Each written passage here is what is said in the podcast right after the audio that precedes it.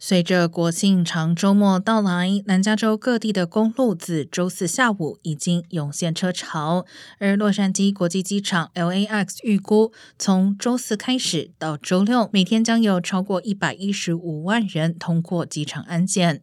不过，因人手不足导致的班机延误和取消问题并未完全解决。